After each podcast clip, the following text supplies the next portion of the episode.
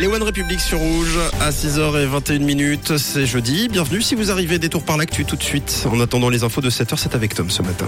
Les discussions au point mort entre le Conseil d'État et les représentants de la fonction publique vaudoise. Les deux parties avaient rendez-vous hier après-midi afin de discuter de l'indexation des salaires. Le Conseil d'État a refusé d'entrer en matière pour 2023, mais a proposé une enveloppe de 47 millions pour 2024 avec 15 millions pour une hausse des salaires. Concrètement, cela représente environ 300 francs de plus par mois pour une assistante sociale et environ 170 francs de plus pour une infirmière.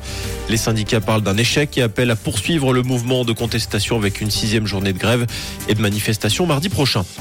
Malgré les difficultés financières, Crédit Suisse versait des bonus astronomiques ces dix dernières années.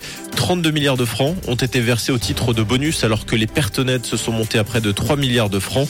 Selon les comparatifs, il n'existe aucune autre banque en Suisse où le différentiel entre les pertes réalisées et les salaires et bonus versés n'a été aussi important qu'à Crédit Suisse. La terre a tremblé hier dans le Jura une partie de la Suisse romande. Un séisme de magnitude 4,3 dont l'épicentre a été enregistré près de Port-Entruy par le service sismologique. La secousse aurait été ressentie jusqu'à Lausanne. La police jurassienne a indiqué qu'elle n'avait reçu aucun appel suite à ce tremblement de terre. Merci Tom. Bon jeudi, vous êtes bien sur Rouge et rendez-vous dès 7h pour l'info. Une couleur.